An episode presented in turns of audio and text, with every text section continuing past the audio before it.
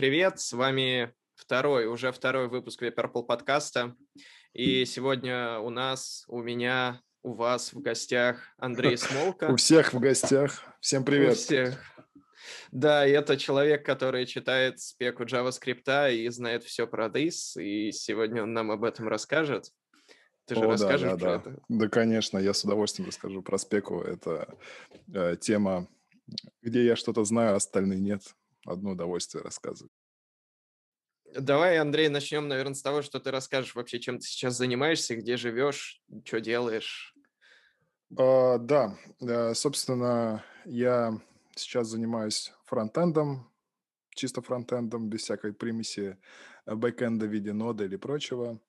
Uh, соответственно, живу я в городе Санкт-Петербург, в городе Пушкин, вот так это называется, да, то есть это город бывшее царское село. Работаю я удаленно на компанию Synthesized. Э, это компания из Лондона, очень интересный стартап. Э, собственно, да, как я уже упомянул, я там делаю фронтенд, и я лид фронтовой разработки. У нас, правда, там четыре э, человека, фронт, фронт, фронтендеров, но, тем не менее, все равно даже для четырех нужен лид, и это я. Давай пойдем по а, твоему таймлайну жизни. А, можешь рассказать вообще? Да, пойдем давай от, от прошлого к текущему, вот, а не наоборот, да. Э, да, да, да. Можешь рассказать вообще, где ты родился а, и как а, у тебя потом жизнь где... развивалась? Меня всегда это интересовало. Вот. И где, и где не пригодился, да. Да, на самом деле история интересная, на мой взгляд. Родился я в Подмосковье, в городе Балашиха. Собственно, там я учился в школе, и Жил там, пока учился в университете, то есть до 20, там, наверное, двух лет. Ну, где-то так, да, когда закончил университет. Учился я в МГТУ имени Баумана. Вот, я, наверное, такой вуз на слуху, да. Приличный технический вуз. И специальность у меня была э, чисто такая а, инженерно-конструкторская. То есть у меня так и написано инженер-конструктор в области всякой то есть факультет у нас назывался специальное машиностроение. Мы занимались там всякими там, не знаю, сопроматами, термехами. То есть вот этот вот такой джентльменский набор э, инженерного дела. Вот. И 6 лет я там учился. А программирование особо не интересовался, но так, конечно, были курсы, конечно, надо было что-то считать, для этого что-то надо было писать, там, на MATLAB, на C++ какие-то простенькие штучки. Вот, но в целом а, Кончил я этот МГТУ Минбауна и получил диплом по специальности боеприпасы и средства поражения. Вот так вот. Да. Ну, звучит как солидно. солидно, да, очень солидно звучит. А, соответственно, потом, на самом деле, а, где-то на курсе пятом я стал активно думать, а что дальше-то? Вот, уже был некий опыт работы по специальности, и, в принципе, мне не очень зашло. И так сложилась жизнь, что к нам в группу вернулась девушка, которая уехала учиться в Европу. Она училась на год старше на нашей же кафедре, но так как она училась год, вернулась к нам. Вот. И рассказала, что есть куча разных интересных возможностей, э, как можно получить какую-нибудь стипендию и не только бесплатно учиться в Европе, но и при этом еще получать какую-то денежку на проживание. И одна из таких программ, которая мне понравилась, это была программа Erasmus Mundus – вот, кто-то знает, кто-то нет, но она существует, кстати, может быть, даже до сих пор. И, соответственно, понятно, по моей специальности ничего такого я бы не нашел, но есть возможность было найти смежные специальности, потому что три года э, обучения в банке, первые три года – это как бы общее такое инженерное дело, то, что можно назвать mechanical engineering, который в принципе, соответствует европейскому бакалавру по mechanical engineering, по часам, по всему. То есть это, на самом деле, такой хороший как бы ключ, да, ко многим смежным программам, где требуется вот такой вот минимальный э, бэкграунд. Вот, я выбрал себе программы, а, три штуки можно было выбрать. Первая это была реология, я забыл, что это такое, но я выбрал, там, собственно, я, я попадал туда. Потом я выбрал а, я, вот, я не очень э, знаю, как правильно русскоязычные термины, но попробую перевести, что это типа проектирование кораблей, design. Вот. И выбрал э, топ-приоритетную программу, это computational mechanic, да, вычислительная механика. Это очень было близко тому, чему я заним... чем я занимался последние два года в университете, и она была приоритетная. Вот. А, соответственно, на реологию и computational mechanic я попал, но без стипендии, то есть мне надо было, типа, платить самому, а это был не вариант для меня. А вот на ship design я попал, и я выиграл стипендию Erasmus Mundus. Вот. Для неевропейцев это солидный пакет, на самом деле, был. То есть это полностью покрывало обучение, и за полтора года каждый месяц я получал еще где-то 1300-1400 евро. Ну, именно чтобы проживать. Ну, снимать жилье, там, питаться и прочее. А там для 2013, как, господи, 2011 года это ну, вполне себе нормальные деньги, кстати, были. Вот. Даже с учетом того, что курс там был в два раза меньше, чем сейчас. И все, я поехал, соответственно, полтора года учиться кораблепроектированию. вот. А в какой это город ты поехал? Да, программа была очень э, интересная в плане того, что эту программу, ну, обычно любую программу в Erasmus Mundus поддерживают несколько университетов, да, это одна из их целей развитие связи между университетами, помимо того, что там обучать студентов с разных э, концов света. Вот, у нас было три университета, ну, их было больше, но можно было выбрать три. То есть первый – это обязательно это город, э, университет города Льежа в Бельгии. Второй – это э, Эколь Централь в Нанте, ну, тоже университет. И вот этот Эколь Централь в Нанте – это одна из лучших европейских школ по гидродинамике. То есть это, это крутая, крутая штука. И третий, э, я выбрал польский город Щечин, или по-русски он звучит как Шетсон. Там был специалитет тоже по численным методам там, прочности кораблей. То есть все это как-то так или иначе все равно было связано с численными методами вот, и с вычислениями. Так что было три города, три семестра. Очень плотная программа, потому что программа-то была двухлетняя, а ее сжали до полутора годов. Соответственно, было очень очень плотно, очень много пар, довольно большая нагрузка, и, к сожалению, вот э, попутешествовать удалось, конечно, по Европе, но не так бы комфортно, если бы это была двух, двухлетняя программа. Это магистратура вот. была, да? Да, это, соответственно, это мастерская программа, да, магистратура. Э, туда ты должен идти, если или у тебя есть бакалавр, или у тебя есть уже какой-то магистр-мастер, да, то есть это дополнительный вот, мастерская степень. Но Бауманская, Бауманский мой диплом, вроде как специалист, но я учился еще до э, введения бакалавра и мастера, учился 6 лет, специалитет Баумки был 6 лет, и по часам, по всем он приравнивается к европейскому мастеру вполне себе mm-hmm. официально, он признается, то есть я там поставил все печати, и ни у кого никаких вопросов не вызвало, что у меня мастер э, там уже есть mechanical engineering. Единственное, что было удивительно для многих, что там мне в 22 года, как мы обычно оканчиваем вуз, да, там 22-23, я уже мастер. Э, для среднего европейского студента это очень рано. Вот. Mm-hmm. Это было поразительно для многих людей, которые, ну, там, из Италии, Испании, Германии, там, Польши, которые, ну, у них чуть-чуть попозже люди получают мастера, и то не все, да, и то, если там а, требует карьерное твое развитие дальше.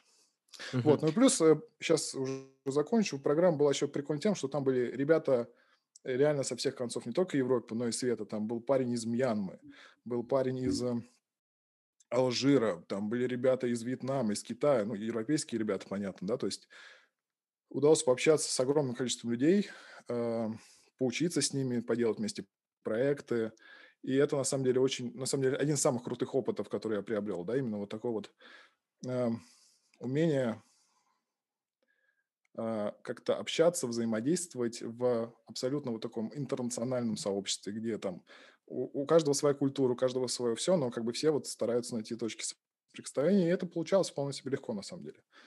Так что такие дела. И с некоторыми ребятами до сих пор мы поддерживаем общение, там, там что как, вот такое вот общаемся. Здорово. Вот, поэтому, да, у меня есть два мастера. Один российский, э, второй европейский. Причем европейский мастер, он со сдвоенным дипломом, так что на дипломе можно обвешать все, что угодно. Вот. А корабли строить я не научился, мне кажется. Главное, что есть степень.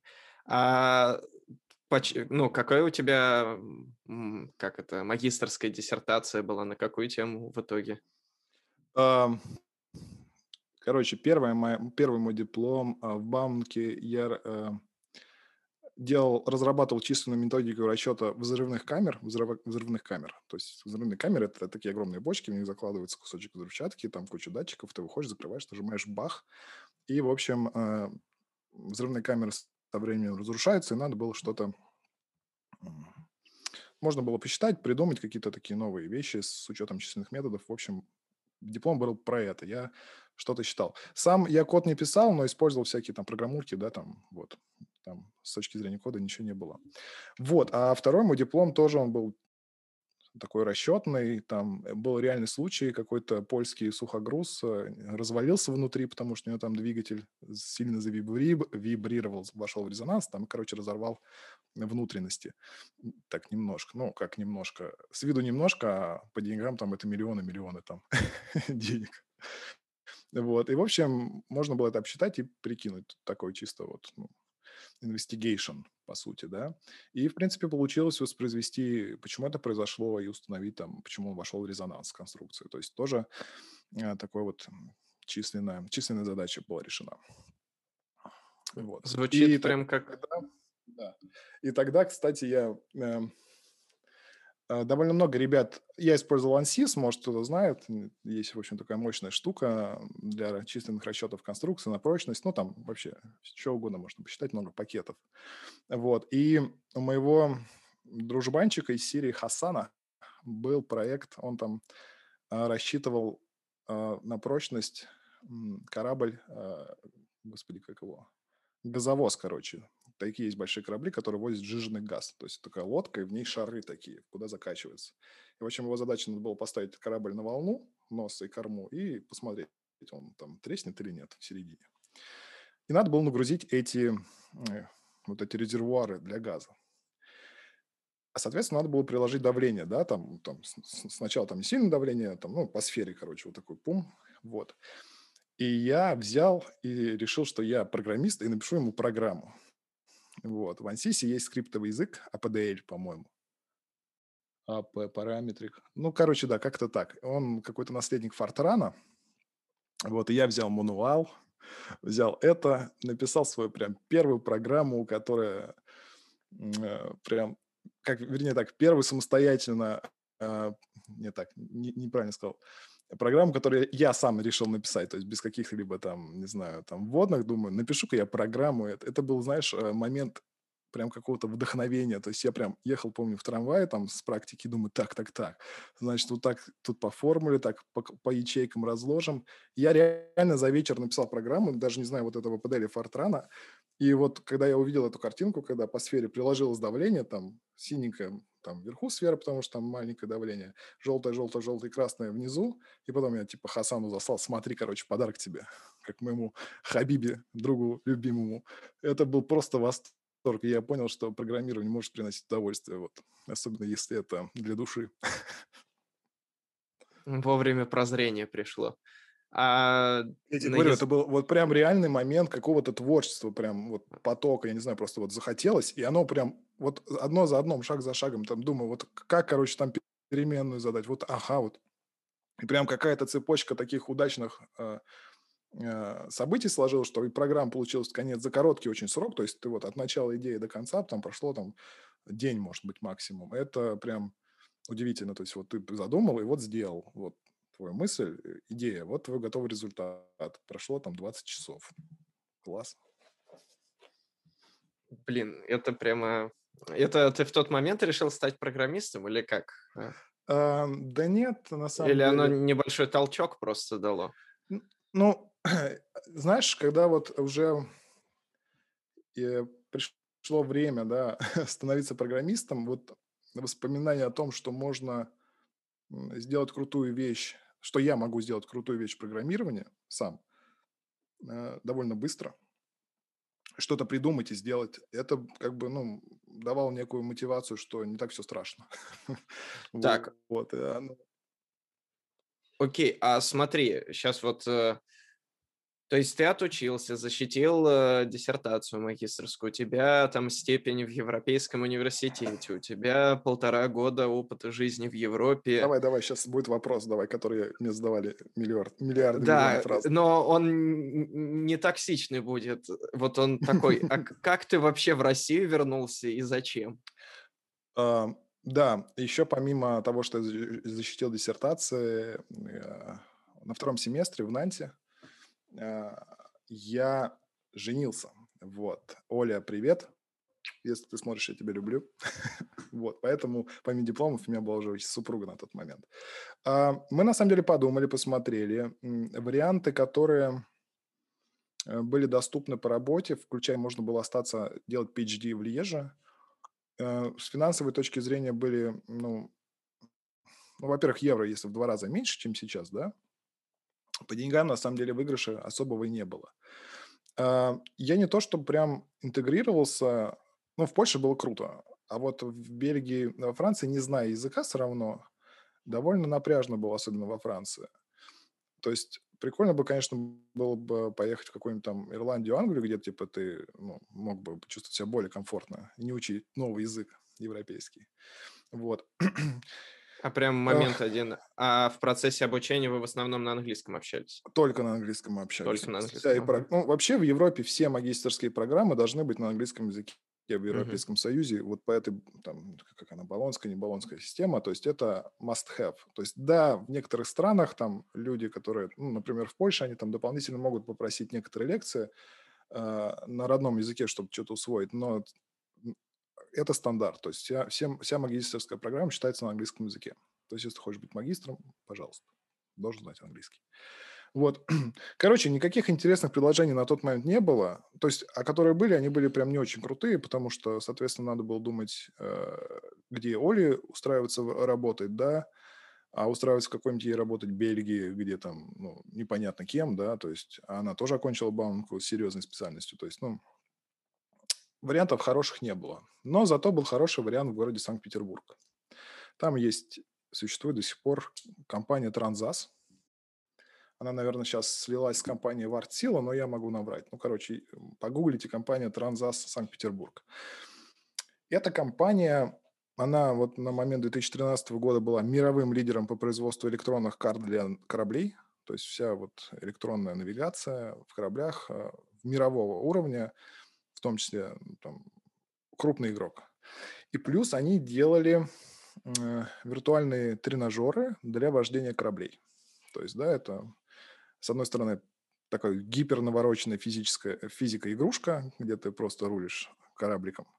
А с другой стороны, ты заходишь, у тебя вот комната, у тебя панорамный экран во всю стену, там пульт управления кораблем восстановлен, ну, не установлен, а вот воспроизведенный так же, как на корабле. То есть там есть ручка телеграфа, штурвалы, короче, вот это все. И большой монитор, где, собственно, ты видишь, как двигается твой корабль. То есть вот эти вот тренажеры, они производили тоже на мировом уровне, ну, в основном на мировом уровне их и покупали. И там была вакансия, нужен был инженер-гидродинамик, который бы э, помогал делать вот эти модельки физические, математические для вот этих вот корабликов. То есть был софт, это, соответственно, сам тренажер, а был отдельный софт для нас, где мы делали э, физические модели для э, основного софта. Вот. И был целый отдел, который занимался, соответственно, то есть э, приезжает какой-нибудь чувак, говорит, вот у меня танкер, сделайте мне его модель. И там ему месяц делают модель, и загружают в тренажер, а проверяют, все хорошо едет, пожалуйста, вот вам ваш флешка с вашей моделькой, загружайте в тренажер, гоняйте его сколько угодно. То есть каждая модель была уникальна.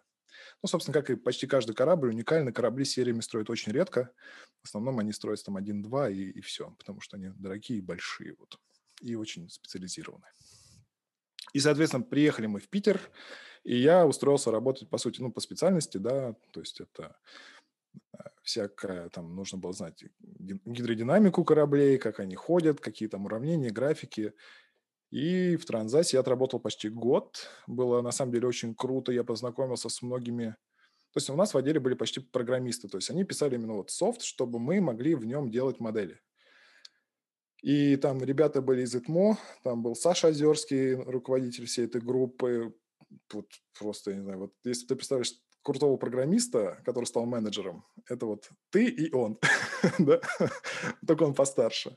Вот, очень крутой чувак. Вот, у меня там был Антон Осипов, соответственно, вот именно кто гидродинамикой командовали. Я очень много ему научился, я был тогда молодой, юный, и, а вот посмотрев на него, как он общается вообще, ну, там, э, с другими менеджерами, как он строит работу отдела, на самом деле было очень... Вот до сих пор я считаю, что это очень круто он все делал. Вот.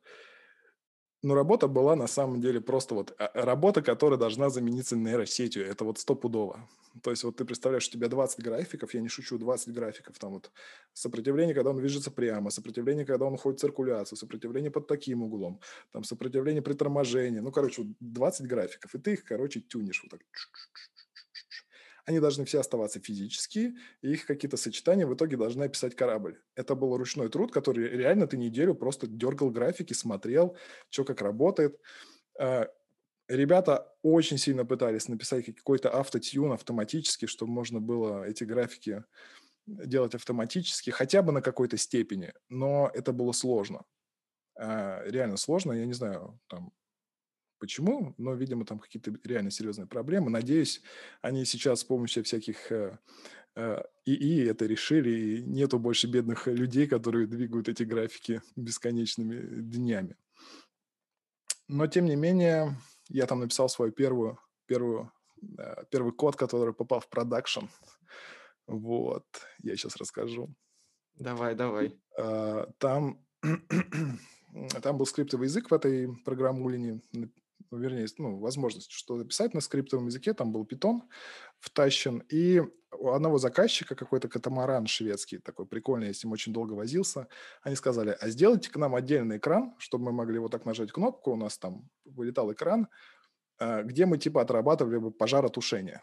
Ну, они прислали фотки, как выглядит их пульт, там, какие-то кнопки включить CO2, там какой-то там отключить электрику, ну, в общем, такой вот интерфейсик с кнопками. И, в общем, надо было его заимплементить. То есть там, условно говоря, алло, пожар, ты нажимаешь кнопку, получается этот интерфейс, тыкаешь там эту кнопку, эту кнопку, эту кнопку, все, success. Если ты их тыкнул по-другому, ну, там, все, ты сгорел. Вот. И я, собственно, вот этот простенький интерфейс тушения пожара с этими кнопками написал на питоне. Сам, даже не прося у, у чуваков помощи, потом я помню, я сделал такой этот... Там еще была SVN, система версии, там вообще я даже не помню, как это работает, но в итоге, когда я заслал, чуваки посмотрели, сказали, нормально, нормально, короче, и дын, и прям, прям в продакшн, прям в новый build этого затащили. Я был очень горд, говорю, чуваки, ZMO, мой код вообще не ревьюили, затащили. Может, они смотрели, конечно, я не знаю. Вот, но на питоне я бахнул первый продакшн код, который попал прям в эту программулину. Ну да, она, конечно, для внутреннего использования, но тем не менее это Причем это уже фронтенд был, то есть ты это сразу интерфейс. влетел во фронтенд. Да, сразу интерфейс, да. Так, окей. А, вот ты занимался вот этими сложными штуками с кораблями, моделированием, вот этим всем. Как дальше-то у тебя так жизнь повернулась, что, во-первых, ну, вот меня интересует два таких важных вопроса. Во-первых, все-таки как ты в программировании полностью перекатился, а во-вторых, как ты в Рязани-то оказался после всего этого? Ну, смотри, э, я пообщал, на самом деле, Транзас это был некой точкой такой э, ключевой, потому что, ну, во-первых, вот эта вот работа монотонная, она немножко пришибла, конечно, меня, да, а с другой стороны, были чуваки, программисты, там, которые пишут код, они обсуждают. Я там ходил на их... Э, я еще не знал тогда, что такое спринт и демо, но я ходил на демо после спринта, слушать, что они говорят.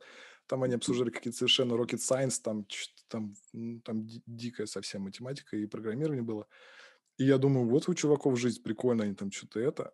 Э, тоже ну, страдают, но страдают по-разному, там что-то все у них какой-то вечный движ, а зарплата у них в три раза больше, чем у меня, да, как бы собственно, почему бы мне бы и не пострадать тоже так же. Вот. А, в принципе, корабли прикольно, инженерное дело прикольно, но не было какого-то такого сильного прям фанатизма, желания этим заниматься. Но оно получалось, ну и окей, да, как бы. И я решил, что а почему бы не попробовать, да, э, вот и стать программистом. То есть тоже прикольный труд, да, интеллектуальный.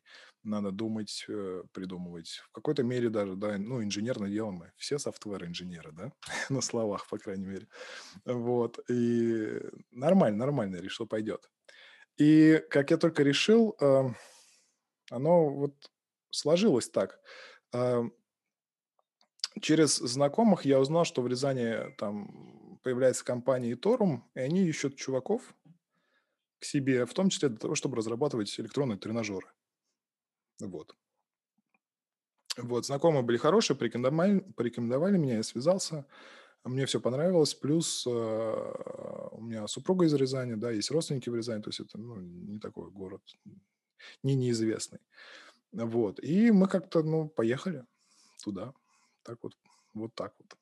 Вот, но там, э, соответственно, в Иторуме э, я впервые, да, понюхал фронтенд, потому что помимо там каких-то электронных тренажеров для там автомобильной техники, сразу же стал заниматься порталами для дистанционного обучения. То есть, ну, тематика общая, некое обучение персонала, обучение там разными способами, в том числе вот и как через там э, там e-learning система, да, SDO, система дистанционного обучения, вот.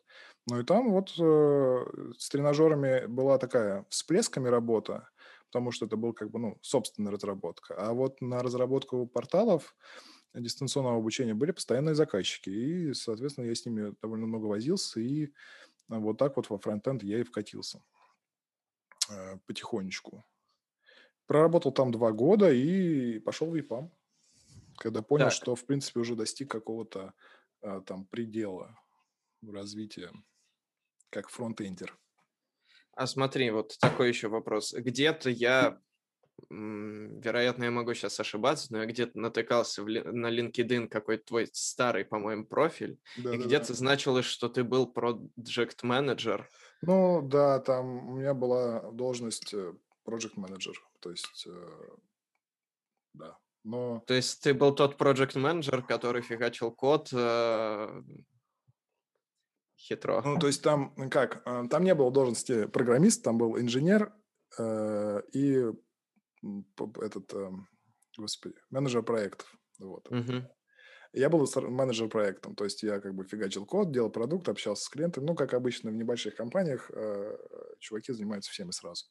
Ну, то есть она была ну, такая должность по табелю, о рангах, или как он там называется в компании, uh-huh, да, утвержденных. Uh-huh. И Торм живу до сих пор. Э, тоже очень приятные, крутые ребята, занимаются они разработкой технической документации, э, на, на технику, там, военную или не военную, неважно. То есть, если ты хочешь вот трактор, инструкцию по эксплуатации делают, например, они, да, то есть есть отдельные люди, есть отдельный софт, это все очень нетривиально. И плюс там вот есть Серега Полиненко, он драйвит до сих пор, и у них получается вот тему с очками дополненной реальности. Я помнишь, присылал видео, да, ты типа надеваешь такие очки, приходишь к вертолету, открываешь двигатель, смотришь ими очками, а там на другом конце провода эксперт говорит, вот этот винт открути, и ты откручиваешь. То есть вот такая вот штука. Они резиденты Сколково, то есть очень, очень, очень классные ну, ребята работают в Рязани, в том числе, ну, у них там два офиса, один вот разработки в Рязани, так что да. Знаете, в Рязани не только грибы с глазами, но и грибы в этих э, в очках дополненной реальности. Так, окей. А, после этого ты а, понял, что ты вырос и пошел да. в ЕПАМ, да, прям профессионально, полноценно, фигач фронтенд, угу. а, как надо. А, так, а в какой момент ты спеку читать начал JavaScript? Вот я просто помню, в ЕПАМе всегда там в какой-то момент уже мем появился, что вот э, по всем вопросам надо идти к Андрею, потому что да, он знаток в, спеки. В, в Рязанском ЕПАМе, да, такой. Да, да, да. А, смотри, на самом деле этот момент я очень хорошо помню.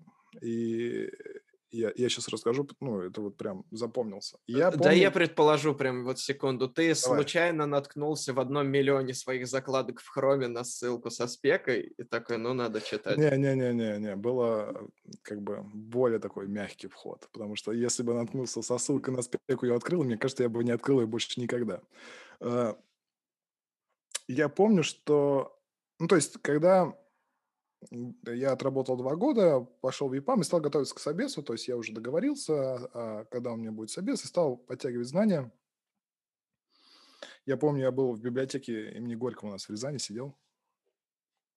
И что-то сидел такой, и вот вроде я знал, что такое замыкание, все нормально. Но не было какой-то вот общности понимания этого процесса, то есть, ну, что, что, какой механизм, да, этим рулит, почему так происходит, да, вот, ну, всякие вот эти аналогии, там, не знаю, как, э, там, как будто у функции есть рюкзак, куда она кладет, да, это как это меня не очень устраивало, хотелось какой-то вот такой более общий, более серьезный э, взгляд на процесс именно вот замыкания, я вот именно вот с этого, да, хотел бы, ну, вот, узнать, как оно действительно работает. Стал гуглить и наткнулся на статью Дмитрия Сошникова, это, я думаю, все, все знают, кто такой Дмитрий Сошников. Если нет, вы погуглите. А, и он там а, написал эту статью, опираясь на спеку, то есть он прям вставлял вот, вот, вот в спеке это так, это значит то-то, это вот, вот, вот так, это значит то-то. Там были про области видимости, по-моему, статья, которую я первую ее увидел. А у него был перевод на китайский, на русский, на английский, на французский, то есть ну, у него много переводов. Она очень крутая. Я ее прочитал, и у меня, ну, а для замыкания области видимости это основное, да, то есть это ты, если их поймешь, то замыкание у тебя прям вот так вот войдет. И у меня так и вошло, то есть я, я, я прочитал, у меня вот все, пазл сложился, я понял, вот, вот такое описание, вот такое объяснение я хотел найти. И так как вот он показал куски спецификации, показал, что это значит, я такой, слушай, ну а может там не так страшно, так я сам посмотрю. Ведь э, спека же, ну это вот твой самый основной оригинальный источник. Все остальное – это интерпретации. И в интерпретациях могут быть ошибки или неточности. В спеке э, ошибок или неточности быть не может. Ну, они, конечно, могут быть, но шанс очень маленький. То есть, ну, если уж смотреть э, куда-то, то туда.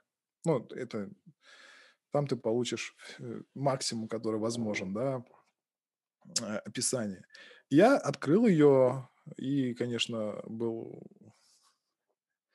ошарашен, что читать его просто так нельзя, что он, оказывается, нужно знать, что такое контекстно-свободная грамматика, что, чтобы понимать, что вот это вот там вообще значит, как вот описан синтаксис через нее. То есть потребовалось какое-то время, чтобы въехать э, именно как ее читать, что как там устроено, какие там есть там абстрактные операторы, еще что-то. Благо там есть на самом деле раздел в начале типа про именно устройство спеки, что есть что, это на самом деле помогло. И Я вот думаю, если бы ну, у меня было базовое образование айтишное, и я бы знал, что такое контекстно-свободная грамматика, я бы знал, что такое АСТ, например, да, то чтение спеки было бы в разы бы легче. То есть я этого не знал. Допустим, про вот этот АСТ, это очень забавный момент, да, это абстрактное синтаксическое, синтаксическое дерево. Я уже там почитал спеку, я уже знал, как вот эти грамматики раскладывать друг в друга, да, как эти правила работают. И тут я увидел абстрактное синтаксическое дерево. Такой думаю, тут так это, это же из спеки, вы смотрите, это же вот, это же вот синтаксические вот эти правила вот разложены в, в этом, в дерево. В, в дерево.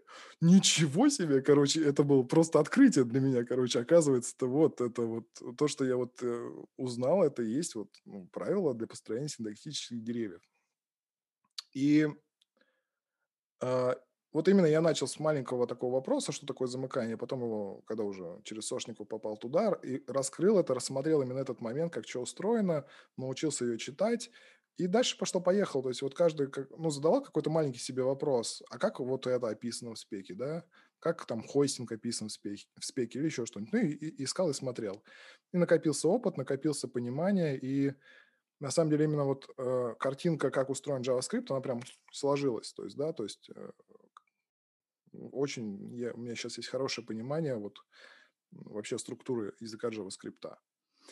И интересно, что я недавно смотрел спецификацию Python, и вот уже имея опыт чтения спецификации JavaScript, его тоже можно легко почитать, да, то есть любой синтаксис ты открываешь, смотришь, ага, там, не знаю, могу ли я начинать переменную там с цифры, да, с числового литерала в питоне или нет. Ты открываешь, смотришь. То есть ты не идешь там, не гуглишь, ничего, ты открыл спеку, нашел это правило, посмотрел, да, нет. То есть э, в JavaScript нельзя, да, начинать в переменную с чиселки. Вот, там вот эти правила все описаны. То есть вот все, что ты хочешь узнать о JavaScript, ты можешь узнать там в одном месте. И это, мне кажется, круто. Кайл Симпсон, Алекс, э, как его, Туалити, Рашмайер, да, а, Джек Арчибальд, они почему такие умные пишут классные статьи? Потому что вот это все они берут из спеки, да, немножко причесывают и выкладывают. И получается очень глубокие у них статьи с таким глубоким, хорошим пониманием. Поэтому хотите быть как Кайл Симпсон, да, давайте учитесь читать спеку. Благо сейчас, кстати, довольно много статей, статей даже и от разработчиков, по-моему, V8 есть всякие статьи, типа как читать спеку, я недавно видел, есть там даже несколько какой-то цикл. То есть сейчас, сейчас намного комфортнее вкатываться в тему. Ну и вообще прикольно, не знаю, там прям читаешь, и мне кажется, а, оно только в копилку полезных знаний войдет. Там вроде бы даже TC-39 э, то ли начали, то ли планировали переводить на русский и другие Знаешь, языки. Э, есть такой этот э, известный чувак, Кантор, да? Ты не поверишь, но он перевел ES5 спецификацию когда-то давным-давно. И я ее видел вот году в 16 она где-то была, можно даже поискать. И да, кстати, момент э, важный. Э, я начал смотреть спеку с версии ES5, и это на самом деле был ну, объективно хорошо, потому что ES5 спецификация устроена намного проще, чем спецификация ES6. Она и по объему меньше, и по всем вот этим правилам, особенностям меньше, да, там нет вот это вот вообще там классы и промисы раздули прям очень сильно спеку. Там было все просто, а все основные вопросы по областям видимости, замыканиям, ДИСу можно было быстро найти и было комфортно. То есть, когда появился S6, я туда зашел, уже имея опыт, было тяжело. Вот, но сейчас как бы все, все, все стало привычно. А ты не думал пропозаловые какие-нибудь э, поднакидать, поучаствовать в разработке? Слушай, а, пропозалы. Я думал, чисто, вот знаешь, как бы ради упражнения сделать пропозал с отрицательными э, значениями индексов в массиве. вот. Ну, чисто, знаешь, как вот э, некое упражнение, вот, допустим, да, давайте сделаем, вот как это бы можно было описать вот в рамках спецификации, да, как пример. А, но потом что-то ну, стало лень, я не стал делать, но чисто как такое упражнение было сделать прикольно. Какие-то пропозалы, я не знаю, те, те пропозалы, которые я вижу сейчас, мне кажется, они какие-то прям уже, знаешь, такой, э, какой-то полировка идет, знаешь, так- таких Сахар, сахар. Ну, да, даже не то, что какие-то там методы дополнительные а уже вводятся, которые совершенно, конечно, не нужны. А, ну, то есть нет, мне кажется, чего-то такого, что... Ну, я, может, ничего не придумаю. Но из того, что я вижу, которые эти пропозалы, это вот э, либо какие-то долгоживущие, типа Private Fields, да, которые никто не знает, что с ними делать, э, которые, да, прикольно, да, вот, и там предлагают по-разному. Либо тоже какие-то как декораторы, которые где-то умерли там на середине, я не знаю. То есть какие-то прикольные фичи, они что-то не доползают. А какой-нибудь flat map, вот он есть, ну, окей, fine. Ну, я могу, конечно, proposal половину lodash набросать тоже. я не знаю, имеет это смысл или нет. Нет, идей на пропозлы нету. Вот. Окей. А смотри, вот э, ты, когда рассказывал всю эту историю, ты упоминал а, там Кайла Симпсона, кого-то еще, каких-то людей, и было, я не знаю, заметно, что ты в том или ином виде ими вдохновляешься. А есть какие-нибудь люди, которыми ты вдохновлялся там офлайн, образно говоря, там кто-то из твоих коллег, друзей, я не знаю, там кого-то еще? Ну да, я бы, знаешь, как сказал, что вот э, вот, например, Дмитрий Сошников, да, оказал очень сильное на меня влияние тем, что как бы вот он открыл для меня мир а, спеки, где можно вот, не гугля, никакого ресурса, да, узнать все, что тебе хочется про язык. Но не только про JavaScript, да, то есть это там спеки для всех языков, кроме TypeScript. А, кстати, сейчас я тебе вот ответвление, мне просто недавно горело очень сильно. Э, спека TypeScript, последняя версия 1.8 была выпущена в 2016 году. После этого они ее не поддерживают. Сейчас TypeScript какой версии? 4 какой-то, да? Какая они спека? Мы же фронтендеры. То есть, да, они тоже решили, какая спека, мы же фронтендеры, вы, вы же не читаете ее. И они, короче, сказали, ну, не будем ее поддерживать. И э, я нашел даже тред э, в GitHub, где чуваки жалуются, типа, блин, а вы знаете, что у дженериков вот этого параметра, да, типа, есть дефолтное значение? Такие, знаем. А откуда вы узнали? Ну, типа, у вас там в хендбуке нет. Ну, в релиз-нотах. Говорит, в релиз-нотах. В каких? Ну, вот там вот два-три какая-то там вышла. Говорит, да вы что?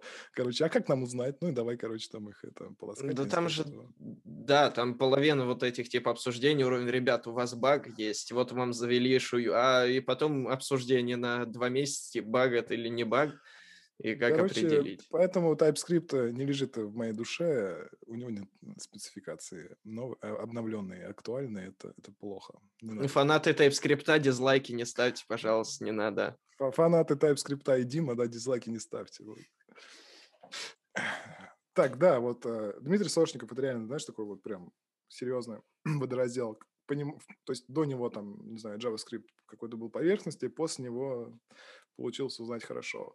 А, Но всякие вот эти Кайл Симпсон и крутые ребята, это уже как бы, ну, уже не так сильно. В оффлайне у меня есть человек, который тоже на меня оказал большое влияние, после которого я стал по-другому смотреть на программирование, на разработку. Это ты знаешь этого человека, и ты его позовешь, я думаю, рано или поздно, и он, наверное, рано или поздно согласится. А, Да, Руслан Олегович, вот. А, мы, Это кстати, Руслан вот Олегович. И вот это второй выпуск подкаста, и во втором выпуске подкаста опять упоминает Руслан. Руслан, тебя упоминают в каждом Э, выпуске подкаста, ты не Руслана надо отвертишься. обязательно позвать. Э, Руслан удивительный. Вот. Мы попали с ним на один проект. Мы попали с ним на один проект. Там был по оценке э, рефакторинга или что-то там, короче. Ну, то есть там мы не кодили, просто там типа оценивали. А потом у нас, опять же, мы вместе вдвоем попали на проект э, в EPAM, там Charity платформа такая, с uk ну, прикольно. И э, ты знаешь, э, Руслан меня поразил тем, что вот он постоянно что-то узнавал, что-то новое читал, смотрел и внедрял это, короче. Прям вот у- время от что-то узнавания какой-то новой практики, приколь, приколюшки до внедрения в св- в свой софт, да, и как-то адаптацию там под свои нужды, а у Руслана была очень короткая.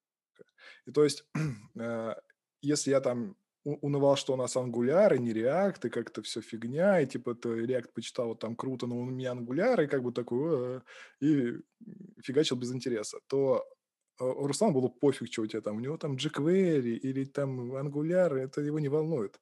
Его во- волнует написать э, прикольное решение инженерное, да, там внедрить какую-то там фичу, там какую-нибудь монаду куда-нибудь воткнуть, там еще что-нибудь, вот. И меня это так поразило, что вот, ну, вот чувак, вот я смотрел его, думаю, вот чувак реально инженер. Вот я э, с инженерным образованием не инженер, я там кодер, да, какой-то непонятный, а, вот он прям делает круто. Я хочу быть как он. И вот это тоже вот какой-то момент, когда я понял, что ну, надо писать, блин, хороший код. Надо, надо прям вот думать над инженерным решением, над архитектурой, на том, как э, сделать софт лучше с точки зрения разработчиков, и это, и вот постоянно его улучшать, и не ныть, что у тебя там какой-то говно-фреймворк, ну, ну, сделай лучше, э, в рапперы оберни какие, ну, придумай что-нибудь, ты же, ну, как, ты же программист, а никто иной. Вот, поэтому зовите Руслана Олеговича, это вот, вот топ, топ. Руслан Олегович, тебе воздушное поцелуй посылаем. Руслан, я надеюсь, ты это посмотришь. Вот. Но Ну, да, конечно, посмотрим. Мы, мы ему скинем, скинем везде, где можно, ссылку пусть смотрит. И тайм-код еще скинем, чтобы не пропустил.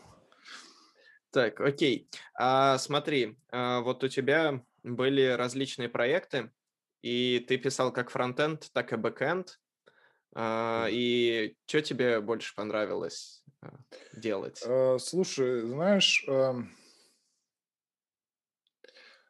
хороший вопрос, сложный вопрос. Э, В какие-то моменты времени мне дело нравилось разное. То есть э, когда-то, не знаю, фронтенд надоедал, на бэкэнде было прикольно пописать там всякие эти контроллеры, э, модельки, там баз данных походить, баз данных поковырять, там всякие Postgre или Cassandra. У меня был проект Cassandra, тоже было интересно разобраться в ней, как все устроено. Вот. э, В какой-то момент я надоедало, хотелось поделать всякие интерфейсики динамичные, чтобы там что-то открывалось, чтобы все это закрывалось, было, не знаю, там сторы крутились, редюсеры там, не знаю, пыхтели, вот это все. То есть по-разному было в разные моменты. Э, Сейчас просто на проекте э, у нас у нас есть бэк на питоне, я туда хочу все как бы погля... ну, что-то что поделать там какого-то простенького. Вот, благо там наш главный э, бэкэнд-разработчик сделал очень хорошее интро недавно, я вроде разобрался, как работает там самописный фреймворк на питоне. Я вообще так поразился, там все через супер используется, я прям, о, о, там три, три уровня наследования, такой, о, супер. Я такой, а где, где параметры ты передаешь? Ну, какие параметры? Вот супер, там вызываешь, все там, типа, он, я говорю, ладно. Было удивительно, конечно. А, не знаю, я бы вот, знаешь как, надо, надо и туда, и туда смотреть. То есть в идеале, я думаю, мы должны стремиться какой-то, есть такой термин T-shaped person, да, у тебя есть большая вот палка твоей основной компетенции, она должна быть ну, очень солидная, да, чтобы ты был уверен, что ты на хорошем таком среднем уровне. И ты должен уметь, э, ну, так как у нас вот веб-разработка, там много областей, вот вокруг тоже должен понимать, что происходит, да, прям вот такой вот, хотя бы на уровне, там, верхнеуровневого, на верхнем уровне, там, понимания, как система функционирует. Вот, пописать бэкэнд полезно, я считаю, да, чтобы понимать, не знаю, что там вообще происходит. Э, ты, наверное, будешь лучше и фронтенд писать, ну, по крайней мере, да, проектировать API, это, блин, это нужно везде, да, у компонента есть API, у там твоего endpoint есть API, да, это, это вещь, которая только в плюс, поэтому надо попробовать каждому пописать бэкэнд. Раньше вот что, берешь, ты веб-мастер, у тебя есть PHP, есть что там, WordPress, jQuery, ты, там нет такого, ты фронтендер или бэкендер, ты, ты все умеешь. Вот. Надо тоже... Нет, понятно, что есть какие-то дикие там штуки в базе данных, оптимизации, все такое, да, то есть это тоже отдельная тоже какая-то компетенция, а, которая, ну, наверное, можно не развивать особо. То есть, ну, ты представляешь, как работает база данных, вот, и хорошо, там, запросики умеешь писать. А если там какие-то крутые штуки надо делать, ну, обратись к специалистам, да, узнай, что да как, поэтому... Пока я, сейчас я хочу писать, короче, фронтенд больше, чем бэкенд. Вот у меня такой период жизни. Окей, а в тему о компетенциях. Вот э, ты когда-то был э, очень активным интервьюером, вот так скажем. Ты провел много-много интервью, у тебя там было куча бейджиков, ачивок и вот этого всего. И э... я так полагаю, ты собесил в основном фронтендеров. Ну, JavaScript э, разработчиков. Вот Смотри, да, uh, у меня там было реально много интервью, а, больше сотни, там, под 120. Но благо, надо сказать, ну, не благо, надо ради уж а, ясности картины сказать, что две трети из них это были студенты в нашей лабы, да, но... Я это равно... вырежу. Да не вырезай, оставь, это нормально. Но я тебе говорю, все равно собесов а, именно вот боевых было много, и они как бы и сейчас у нас были, мы искали сотрудников, там и сейчас там под десяток собесов наберется. То есть, ну, нормальный опыт. То есть был в том же ЕПАМе был момент, когда я помогал ставить лондонский офис с сеньорными чуваками на фуллстеков, а, и там тоже провел около пяти собесов а, именно с юкеевскими кандидатами, да, то есть, ну, это был первый опыт, когда я проводил собесы именно с native спикерами, да, то есть было интересно. А, да, а про так. что вопрос-то был? Э, да, смотри, а, это была подводка, это была подводка. А, вот ты такой чтец спеки, собеседуешь JavaScript-разработчиков, и что вообще думаешь? Вот ты как у них спрашивал о том, что будет, если там функцию передать параметры, переопределить этот параметр в теле, куда что запишется, там что-нибудь, я не знаю, какие-то такие хитрые штуки. И что вообще, вот э, недавно, кстати, в чатике Purple тоже спор зашел про контексты, про this и вот это вот все. Надо ли ну, сейчас это знать? Смотри, э, ну, во-первых, я бы разделил на две некоторые категории. Надо ли это знать? Да, это надо знать. Я считаю, что не бывает бесполезных знаний из твоего профессионального домена, да, то есть свой основной язык программирования, наверное, стоит знать максимально полезно, да, то есть а, где-то я видел цитату, что там только варвары оценивают э, знания по степени пользы сиюминутной, поэтому мы же не варвары, мы должны все понимать. Поэтому, да, надо смотреть узкими, ну, тем более JavaScript, он богат всякими хитрыми штуками, да, благодаря в том числе своей динамической природе, э, в смысле динамической типизации. Поэтому такие моменты надо как бы раз и навсегда закрыть. Это не очень сложно, на самом деле, когда ты много лет работаешь, как бы, ну, удели этому время. Надо ли это спрашивать у чуваков? Это вопрос, э, конечно, у каждого свой, но мое видение такое, да, вот что будет, если там пере, перезаписать параметры или передать параметры с двумя одинаковыми именами, да? Вопрос, ты не догадаешься до правильного ответа, не зная э, вот синтаксиса, да, как устроены, как устроены правила синтаксиса. Ну, ты не догадаешься, так и так, и так может быть, да, да, допустим. Э, поэтому, и плюс, знаешь как, это так не особо пишут код. И ты, скорее всего, тоже так не будешь писать код. И это больше из-за вопроса, знаешь, такой, какие-то вопросы а квиз такие прикольные знать, да, ты знаешь или нет. Я не считаю, что это прям мерило, на самом деле, знание языка, а, потому что тот же Руслан Олегович все время забывает, что он там, у него есть какая-то тема с осинками, он все время раз в год возвращается к ними, да, вот. Э, ну, ты не пишешь так код, и ты забываешь, как он работает. Даже если ты что-то знал, какие-то особенности, да, они выпадут из твоей головы. То есть это, по сути, некое, ты знаешь, такие знания, факты, да, то есть, ну, я знаю этот факт, вот я его показал. То есть он ни, ничто не говорит о том, как ты разрабатываешь ПО, да, ведь нам же нужны разработчики ПО, а не теоретики языка, да, какого-то.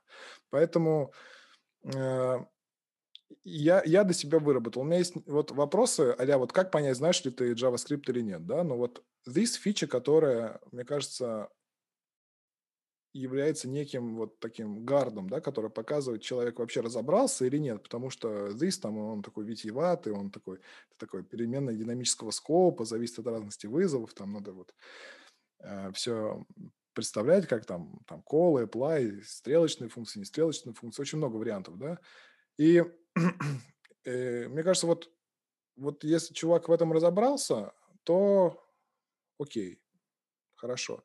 Но вот если чувак в этом не разобрался и претендует на какие-то серьезные там, да, лавры, зна- то, что знаток JavaScript, это большой вопрос у меня возникает, потому что, да, но это как бы одно из таких горячих тем, и забить на нее, потому что ты сейчас вдруг не пишешь, а вдруг ты сейчас откроешь код другой проект, там это есть, что ты будешь делать, потому что, да, то есть, то есть нужно вот Хороший вопрос. Э, надо найти некий баланс. Вот всякие трики question я никогда не спрошу человека, когда там вот что будет, если пустой массив, там сравнить там со строкой, ну вот эти, знаешь, вот эти coercion, да, потому что это вот именно знание факта, который надо знать.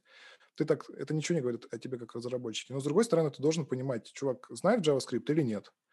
Поэтому какие-то вопросы про тот же this, я считаю, очень прикольно спросить. Он как бы... Это не tricky question, да, это довольно значимый кусок э, языка. На, на this там много было завязано. Сейчас, конечно, там в том же реакте с контекста, с этими, с хуками мы уже про this особо и не пишем, да, это мы его и раньше-то особо только писали в классовых компонентах, там редко где встретишь. Но все равно это именно для меня некое такое мерило, разобрался он человек в JavaScript или нет. Вот. Про this я спрашиваю. Про всякие хитрые штуки, там, что будет в консоль логи, я особо не спрашиваю. Мне вообще, кстати, про собеседование, я тут понял, что мне очень сильно понравился формат. Вот недавно он был у злых марсиан, а, у злых марсиан в трейде. Они там что-то проводили собес, и у него даже вот хэштег есть, типа uh, no whiteboard – Типа, это когда они просят кусок кода скинуть ты, просто. Ты, тебе дается задание, ты в комфортных условиях дома, как вот ты реально на работе работаешь, э, у тебя никто не смотрит через... Ты же не пишешь код, когда у тебя кто смотрит его через плечо. Нет, конечно. Ты сидишь, сам пишешь, пробуешь какие-то варианты, да, там факапишься, думаешь, вот я тупое вот это написал, да, сначала гуглишь что-то. Вот, короче, моделируется реально рабочая обстановка. Ты пишешь свой код, отсылаешь, а потом вы ревьюете все вместе. И ты э, как бы защищаешь э, свои решения, да, и объясняешь. А, мог, мог, мог ты ли списать? Мог, но я думаю, на этапе ревью тебя тут же поймают, если ты там что-то списал или ты не разобрался, да. А, мне кажется, это очень комфортная штука. Ну и да, какие-то, ну, пообщайтесь, э, не знаю, какой чек, чек поставить, JavaScript знает там, такой this, замыкание, и там что там, event loop спрашиваю, ну, какие-то такие базовые вопросы, без всякого жести спросить, и, и прекрасно. Вот. Мне кажется, надо стремиться именно а, воспроизвести кандидату обстановку рабочую или ну, близко к рабочей, а, смоделировать те задачи, может быть, в каком-то простом варианте, не очень время затратом, который у вас есть, и посмотреть, как он общается, и главное проверить именно коммуникацию. Вы работаете в команде, без коммуникации никуда, да, если вот на этапе там ревью его задачи вы поймете, что комфортно, э, там кандидат шарит, прекрасно. Даже если что-то не доделал или не сделал, он объяснил, как бы он стал это делать. Здорово. А вот эти задачи, вот э, я вообще терпеть. Я, я, конечно, меня хрен поймаешь на такой задаче, но я прям злюсь, если вдруг кто-то бы мне такой спросил. Вот, я бы, конечно, я, я бы там поспорил бы. Ну, а если про таймзон что-нибудь спросили? Если бы чуваки писали сервис, э, который завязан на таймзонах, это прекрасно. Я бы тоже всех спрашивал. Если, я, я бы вот, если бы у меня было много таймзон в, в проекте, я обязательно бы спросил. И если бы чувак знал про таймзоны, знал эту боль, э, я бы его взял сразу.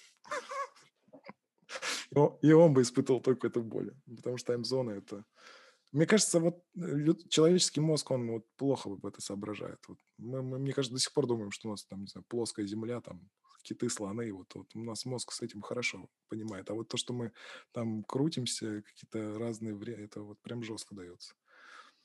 Даже Яша говорил, что это очень сложно. А если Яша говорит, что это очень сложно, это очень сложно. Все так, все так. А, так, ты сказал, вот если бы у вас в проекте были бы таймзоны, а что вы вообще делаете-то? Что за проект-то? О, про проект давай расскажу, да. То есть у нас, э, да, я уже упомянул, компания Synthesized. Э, она находится в Лондоне, э, стартап. А, и компания занимается тем, что мы разрабатываем DataOps платформу. Не DevOps, а DataOps. Вот сейчас есть такой норм новый термин, DataOps. А, но основная, основная фича нашей вот, платформы, в чем вот, вот такой кора, это синтетические данные. Синтезированные данные или синтетические данные. Ты знаешь, что это такое? Игорь, скажи мне. Нет, давай рассказывай. Ну, я догадываюсь, я потому что давай, давай мы, мы начнем. Вот с, на самом деле, это одна из вот областей, которые касаются нас напрямую. Вот мы, представляешь, с тобой разработчики вдвоем, да? Так. Пишем софт для какой-нибудь крупной европейской энергетической компании. Так.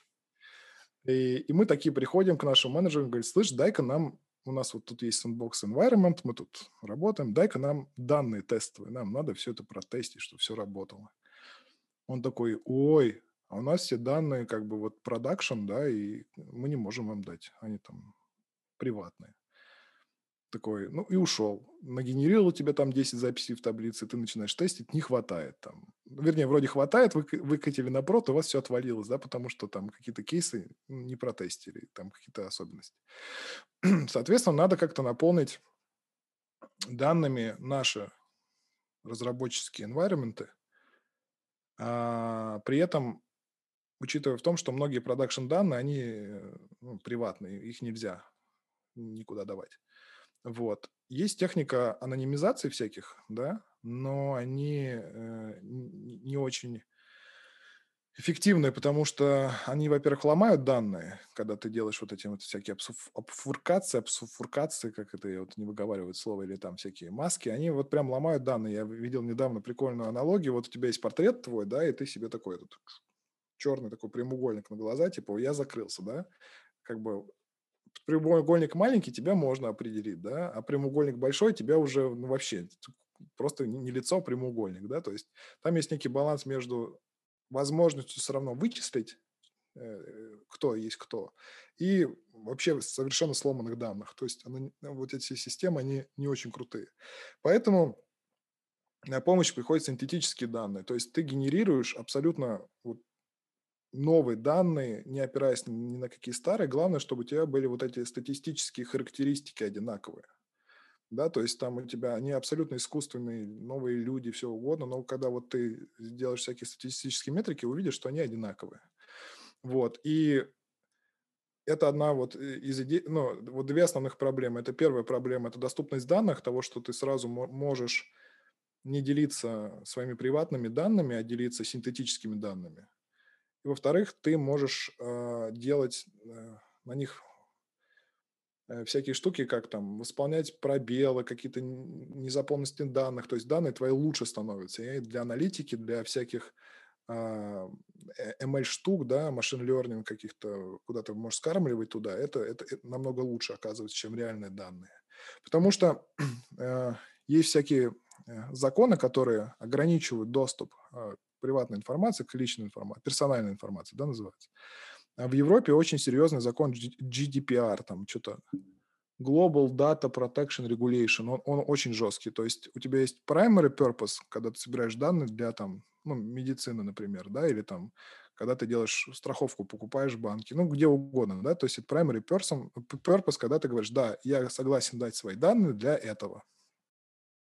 Есть secondary purpose, например, вот для нас, для разработчиков, да, эти данные не могут просто так дать, потому что это типа запрещено. Или дать все эти данные для обучения всяких каких-то алгоритмов. Тоже этого нельзя сделать, потому что надо спрашивать дополнительное разрешение. А вот на синтетические данные такого ограничения нет. Ты ими можешь делиться как угодно. Ну, потому что они вообще, то есть... Э, но при этом они отражают действительность. Ну, с точки зрения там всяких алгоритмов обучения и, и так далее. Вот. И это очень крутая тема, которая сейчас активно развивается, и я думаю, погуглите, увидите, что это прям там жизнь кипит, бурлит, и э, именно в дата-дривен драйвен экономике, да, вот синтетические данные, я думаю, одно из спасений того, что можно будет быстро делиться хорошими, там, аккуратными данными. Вот, еще есть интересная штука, о которой я вот сейчас активно думаю, пытаюсь э, разобраться – а, который тоже является такой, такой модной темой, хайповой, это bias и fairness. Fairness – это честность, а bias – это предвзятость. Вот. То есть э, может так получиться, что ты свои данные какие-нибудь скормишь э, машинам, они их обработают и научатся на них плохому. Например, что женщинам надо страховку продавать на автомобиле дороже, чем мужчинам, потому что они там вдруг выяснится, что попадают чаще в аварию по твоим данным, которые ты скормил. Вот. И чтобы избежать вот такого вот э, технофашизма искусственного интеллекта, да, надо быть очень аккуратным. Ну, то есть там есть проблема с расой, да, там, там чернокожие, э, люди постоянно жалуются США, что вот эти данные, которые скармливаются, алгоритмы, какие-то там всякие вызывают проблемы. Там кому-то не дают кредиты, кого-то там могут что-то отсудить. То есть вот есть некая предвзятость Поэтому с этим борются. То есть, а как с этим борется у нас, например, в софте? То есть э, выделяются некоторые sensitive или protected э, данные, например, пол, цвет кожи, там, твоя сексуальная ориентация, твое семейное положение, там, беременна ты или нет – и вот эти вот э, характеристики, они определяются законом, то есть как, какие, какой, какая информация тебе, типа, protected, и который, то, то есть, ну, нельзя, типа, ее использовать для суждения о тебе, да, там, там в UK, например, твой возраст э, является, э, вот он protected, и ты, например, в своих алгоритмах не можешь использовать, а там, я тебе не дам кредита, если тебе меньше, там, 23. Это запрещено. То есть нельзя так судить людей. Вот. Но помимо вот этого bias а в алгоритмах, да, вот то, что я упомянул, есть еще bias в самих данных. Вот у тебя приходит датасет, и может оказаться так, что у тебя, например, вот есть какой-нибудь показатель просрочки по кредитам, да, и ты вдруг решишь построить корреляцию от возраста. И ты увидишь, что, допустим, там чуваки от 20 до 30 лет, просра... ну, у них вот эта просрочка по кредитов очень большая вероятность, а от 40 до 50 поменьше. И ты вот, вот в эту разницу, да, вот в этой вероятности этого возраста, а, вероятности по рассрочке от возраста надо ликвидировать прямо на уровне самого датасета. Не алгоритма, ничего, а именно потому, что вот этот age, он legally protected, его нельзя использовать для осуждений и анализов. Поэтому, на самом деле, грубо говоря, берется просто э, в одну возрастную группу добавляется побольше вот этой вот информации, ну, то, что люди больше начинают там пропускать платежи, а в другую меньше. То есть как бы выравнивается, они выравниваются между собой. И то есть именно на уровне самой да, информации ты убираешь это байс. Да, это как раз синтетические данные, но уже без, с учетом вот этих группы legal protection атрибутов ты делаешь такой ребаланс своего датасета, а потом ты уже его отправляешь там машинам учитесь, тут вы уже ничего это не нафакапите, потому что данные уже unbiased в какой-то мере. И это тоже очень сложная, на самом деле, задача с точки зрения э, именно ML, да, у нас там, у нас, как в софте есть, у нас есть фронтенд, бэкенд, а есть SDK, да, ядро, где вот эта э, вся магия машины лернинга делается. Вот, и вот эта штука как bias и как синтет, то есть ты можешь уменьшить вот этот bias в своем датасете при синтезировании новых данных. Вот. Я вот сейчас, сейчас вот у меня появилось какое-то время и желание углубиться, на самом деле, именно вот а, в Data Science, то, что у нас крутится под SDK, и я вот активно общаюсь с ребятами, и потихоньку для меня начинает открываться, что там происходит. Вот, UI, в принципе, ну, у нас типичные таблицы, графики, то есть пулинг процессы какие-то долгие. Ну, то есть никакого супер-пупер rocket science нету, вся магия именно творится на уровне SDK, где там крутые алгоритмы крутятся. У нас наш SEO э, Николай Балдин, он сам из России, окончил МФТИ, потом получил PhD в Кембридже, притащил кучу чуваков из Кембриджа в нашу машин learning тиму, то есть там именно вот костяк такой алгоритмический, я бы не знаю, как правильно назвать, он прям, это э, э, ребята PhD из Кембриджа, то есть там прям вот они знают, наверное, что делают. я очень надеюсь. Блин, звучит вообще прям мозговзрывающе. Ну, то есть я, я сейчас вот как бы пытался объяснить э, на том уровне, который я понимаю, да, то есть оно, скорее всего, довольно упрощено, но, но вот из того, что я пытал чуваков, это вот как-то примерно так. Плюс там, да, надо будет функционал, как ты будешь их шарить, то есть там будут всякие сэндбоксы, ты можешь, будешь поднимать серваки с базами данных, где уже будут лежать эти синтетические данные, ты просто будешь давать доступ к, к ним, ну то есть максимально-максимально сократить время э, поставки хороших, точных синтетических данных людям, которые в них нуждаются. Вот, в том числе и бедные разработчики, которые там на кошках тестируют свои, со, свой несчастный там, не знаю, бэкэнд, фронтенд. Ну, звучит как такой дата-коммунизм. Всем хорошие данные. Всем... всем хорошие данные за бесплатно. Нет, это даже, это, знаешь, это э, мы на борьбе с э, таким э, фашизмом роботов, которые, да, научатся, что, типа, вот эти люди плохие, потому что, не знаю, там, кореглазы, и мы им, короче, жизнь будем усложнять всячески. Это, кстати, ну, может, ну, я вот хочу ребят попросить составить подборку. Такие вот скандалы, они периодически вспыхивают особенно в США, э, где очень ну, а, обострены да, конфликты а, между, то, что межрасовые, да, такие вот. Там постоянно выясняется, что оказывается, что на темной коже алгоритмы не могут распознавать раковую опухоль так же эффективно, как на белой, светлой коже, потому что эти алгоритмы учились Э, на людей, ну, вот эти фотографии там со светлой кожей, эти чуваки, а, а как так, да, почему мы тут страдаем, нам диагноз не могут точно поставить. То есть, ну, таких проблем все больше и больше и больше с каждым годом возникает, потому что данные много, данных исторических тоже много, они вот все вот это все, байс в них полно, и только вот совсем недавно эти вопросы стали подниматься, когда стали прям скандалы появляться серьезные. Вот. Но опять же, это тоже все очень серьезно сейчас регулируется, по крайней мере, в Европейском Союзе.